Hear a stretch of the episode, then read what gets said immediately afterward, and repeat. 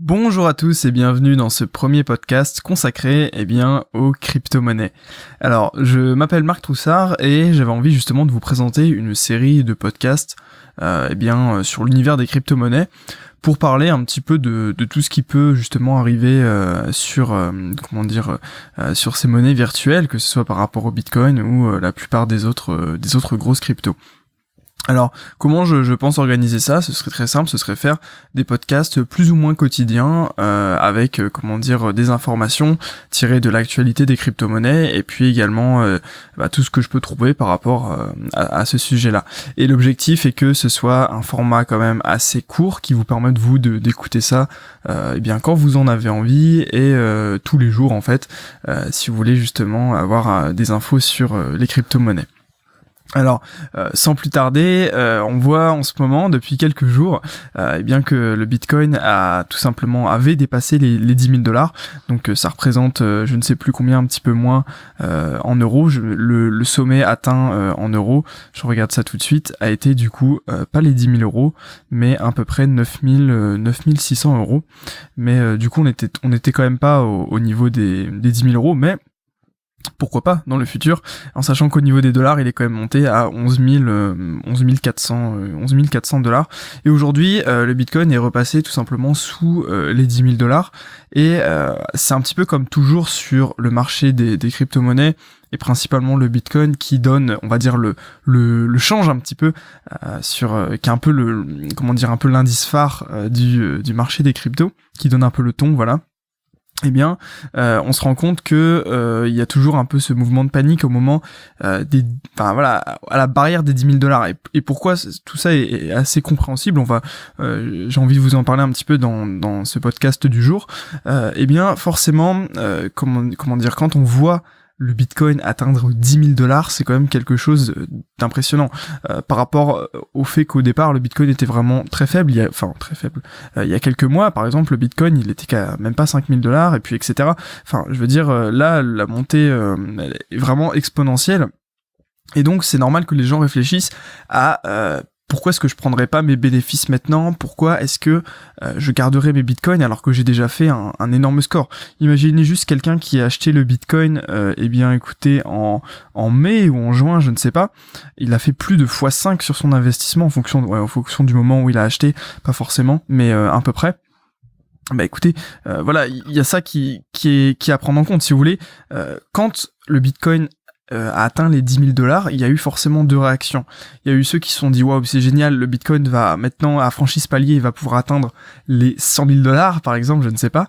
Et euh, il y a les autres qui se sont dit waouh, euh, comme tout le monde a anticipé que il pouvait y avoir un problème au niveau des 10 000 dollars parce que ça paraît peut-être trop, eh bien je vais vendre, je vais vendre mes Bitcoins pour éviter une chute. Sauf que finalement c'est cette vente qui provoque la chute, puisque plus il va y avoir de vendeurs euh, par rapport au nombre d'acheteurs et plus euh, le Bitcoin va baisser. Donc euh, il y a toujours eu des baisses, on le voit on le voit très bien, même la dernière baisse qui est intervenue ben, en novembre, voilà.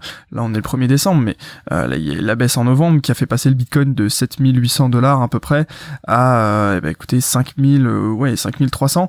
Il y a eu la baisse qui était avant en, comment dire, en, en septembre, qui a fait passer le Bitcoin de 5000 à 3000 dollars. Comment dire, voilà, c'est logique. Donc, ce sont des corrections en fait. Euh, en vocabulaire boursier, on appelle ça plus des corrections qui, euh, eh bien, tout simplement vont euh, assainir en fait la, la montée du Bitcoin. C'est jamais sain une montée en parfaite, comment dire, en parfaite ligne droite. En bourse et que ce soit sur les crypto-monnaies ou sur les autres marchés, les mouvements ne ne sont pas euh, ne sont pas ne vont pas dans une seule direction. Euh, ça fait toujours des vagues parce que il y a toujours un moment où il y a des acteurs du marché qui vont sortir parce qu'ils vont prendre leurs bénéfices parce que voilà on arrive sur un niveau important. Et les 10 000 dollars c'est vraiment un niveau psychologique extrêmement important.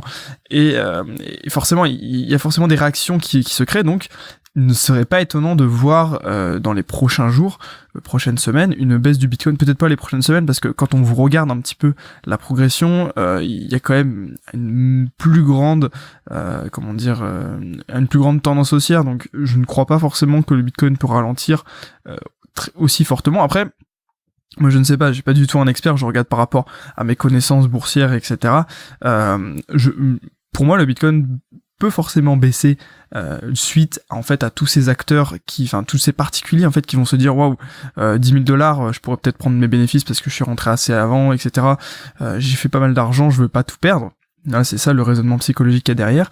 Et euh, quand le Bitcoin va baisser suffisamment, peut-être je sais pas jusqu'à les 8000 dollars, je, ne saurais pas vous dire, eh bien il y a tous les acteurs, tous les autres acteurs du marché qui eux, eh bien ont loupé l'opportunité, qui qui ont pas pu acheter plus bas, qui vont du coup rentrer sur le marché et forcément ça va faire logiquement repartir, sauf si tout à coup on perd la confiance dans le Bitcoin, ce que je, ne crois pas forcément. Donc euh, voilà, voilà un petit peu la, psychologie euh, peut-être derrière qu'on peut euh, qu'on peut étudier au niveau de ces 10 000 dollars, c'est que c'est vraiment voilà un, niveau extrêmement important et psychologique dans la tête des investisseurs qui sont pour la plupart, du moins sur le marché des crypto-monnaies, euh, eh bien des, peut-être des particuliers, donc qui n'ont pas forcément toutes ces euh, tous ces réflexes euh, psychologiques que peut avoir un, trader, parce qu'un trader c'est très bien que derrière, euh, voilà, c'est logique que les gens sortent et qu'il va y avoir un mouvement baissier, alors que sur les cryptos c'est souvent des gros mouvements de panique. Euh, c'est un petit peu, c'est un peu vraiment la différence entre pour le moment les crypto-monnaies et puis par exemple le forex ou le forex, les institutionnels, ils sont dessus, ils le font exprès, ils jouent sur ça pour tout simplement piéger les particuliers et tout simplement les, eh bien, euh, générer plein d'argent. Euh, pour le moment, sur les cryptos, c'est pas forcément, euh, c'est pas forcément vrai, mais disons que si vous vous avez cette psychologie de vous dire, ok, ça baisse, c'est génial, je vais pouvoir acheter plus bas, ça peut être intéressant. Donc après, tout dépend. Je sais que personnellement, j'ai acheté des bitcoins beaucoup plus bas que les prix actuels, donc j'ai une énorme marge en fait de avant de, de plus être positif. Euh, mais c'est vrai que ça aurait été une mauvaise idée de rentrer sur les 11 000 dollars par exemple. Donc ça, c'est c'est tout le, problème en fait des entre guillemets bulles. Mais moi c'est pas forcément enfin on peut dire qu'il y aurait une bulle mais c'est pas forcément euh, le terme enfin je veux dire le, ce que je vais vous expliquer n'est pas forcément sur les bulles. Ça peut être sur toute montée ou toute baisse de bourse. C'est juste que si vous achetez au plus haut bah vous faites vous faites totalement défoncer sur euh, sur votre investissement faut, faut en fait si vous voulez le, secret entre guillemets mais c'est pas vraiment un secret c'est d'acheter euh, d'acheter bas et vendre haut tout simplement. Sur que ce soit sur le bitcoin ou sur n'importe euh, quel euh, quel investissement. Et, du coup je voulais voilà je voulais vous comment dire vous présenter quelques petites petites informations aussi sur sur les cryptos pour dans ce podcast. Notamment du coup comme je vous disais là est-ce que les gens vont perdre confiance dans le bitcoin? Moi, je suis pas encore convaincu que, que les gens pourraient perdre confiance dans le Bitcoin. Pourquoi? Parce que euh, il y a de plus en plus d'applications, euh, disons concrètes, qu'on peut sur lesquelles on peut utiliser le Bitcoin. Là, euh, j'ai sous les yeux un article qui explique que on va pouvoir bientôt, enfin en tout cas les États-Unis vont pouvoir bientôt payer leur loyer en Bitcoin. Il y a une entreprise que voilà, j'essaie de vous retrouver, ça s'appelle ManageGo qui euh, voilà qui est basée à New York et euh, qui est une entreprise euh, bah, d'investissement immobilier et qui propose du coup enfin qui va proposer c'est pas encore fait c'était une annonce qu'ils ont fait du coup bah, hier ou aujourd'hui qui annonce que leurs locataires pourront payer tout simplement en bitcoin. Donc c'est intéressant de voir que il y a de plus en plus entre guillemets d'applications concrète euh, du, du Bitcoin. Et c'est pour ça que, ok, il peut y avoir des... Enfin, pour le moment, le Bitcoin est vraiment un outil spéculatif, mais on commence déjà à avoir quelques applications euh, d'échange, en fait. Parce que, forcément, si tout le monde achète ses Bitcoins et les garde euh, les garde, enfin ne fait que les garder, il n'y a pas de grand intérêt, ça va être que spéculatif effectivement, puisque personne va les vendre, tout le monde va vouloir acheter, donc ça va monter fortement.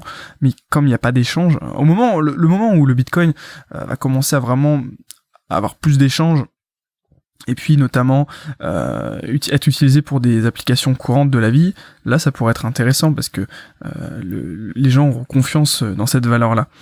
Euh, voilà, et puis aussi je voulais vous parler d'un truc un petit peu entre guillemets alarmant, mais pas trop. Euh, c'est euh, sur, c'est un article également que j'ai trouvé qui explique que il pourrait y avoir des, des hacks dans les comment dire les logiciels de génération de clés privées. Parce que, euh, si vous voulez, quand, je vais vous refaire un, bref résumé, mais on pourra en rediscuter dans un autre podcast, quand euh, vous créez euh, tout simplement un, wallet qui va contenir vos bitcoins, ou enfin n'importe quel wallet, donc là, là dans l'exemple de l'article c'était sur les wallets de bitcoin, eh bien on va vous générer automatiquement et aléatoirement une clé privée qui après un certain un, certain hachage, donc le hachage qui permet de tout simplement transformer votre clé privée en clé publique. Euh, donc après voilà, le processus est un peu plus complexe que ça, je vais pas vous détailler ici, mais euh, voilà, disons que la, clé privée est quand même associée à la clé publique.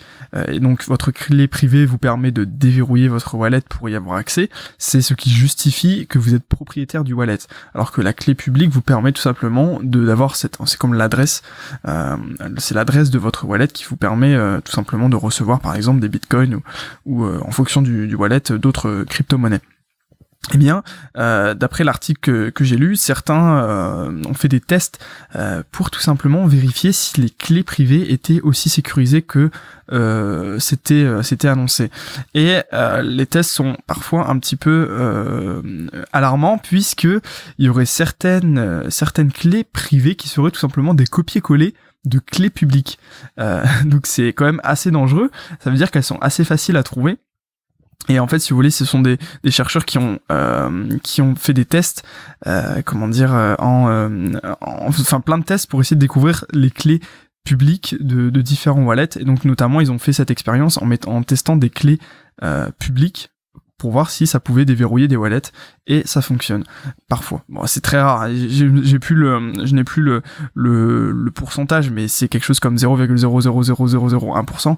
Euh, mais euh, du coup, il y a une suspicion en fait qu'il y aurait des algorithmes ou, des, euh, des comment, soit ce serait un bug en fait des codes de génération des wallets Bitcoin, soit ce serait tout simplement un algorithme qui de temps à autre générait un wallet qui correspond à une clé publique et qui permettrait à un pirate ou un hacker qui aurait inséré ce, code ou voilà ce, ce hack de tout simplement euh, eh bien récupérer les bitcoins qui sont sur euh, ces wallets là en tout simplement utilisant euh, un robot qui va scanner tous les wallets au fur et à mesure et qui va euh, tester euh, à mettre la clé des clés publiques. Et apparemment, ça aurait des, il y aurait déjà eu des vols de cette manière-là. Et, et donc, soit c'est une coïncidence parce que c'est quelqu'un qui justement a scanné tout, toute la blockchain en, en cherchant à déverrouiller des wallets avec des clés publiques, soit c'est quelqu'un qui intentionnellement avait déjà prévu ça. Donc, c'est assez intéressant. Euh, après voilà, comme je, comme euh, je pense le risque zéro euh, n'existe absolument pas. Donc écoutez, euh, c'est toujours un risque d'avoir ces, ces bitcoins quelque part, euh, sauf bien sûr si vous les mettez sur un ledger wallet par exemple, où là le risque est vraiment extrêmement limité.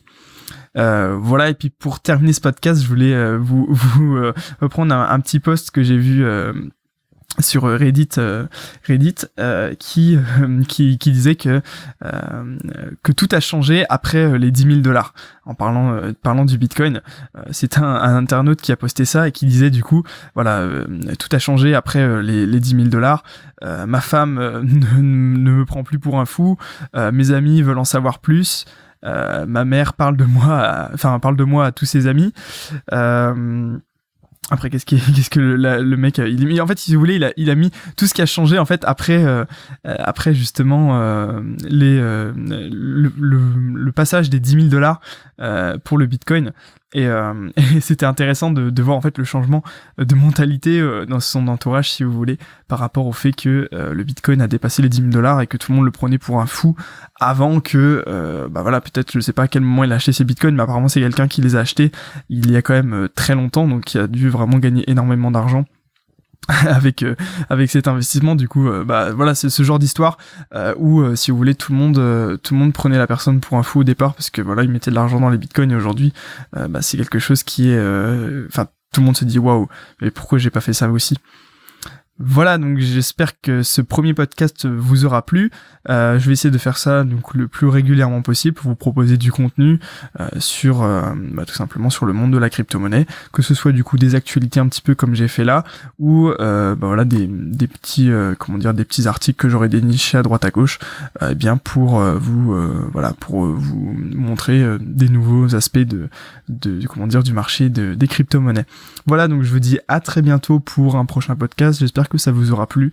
N'hésitez pas à me laisser une évaluation positive, euh, que ce soit ou un commentaire ou, ou ce que vous voulez. Et puis moi je vous dis très bonne journée et puis à très bientôt pour des nouvelles informations sur les crypto-monnaies.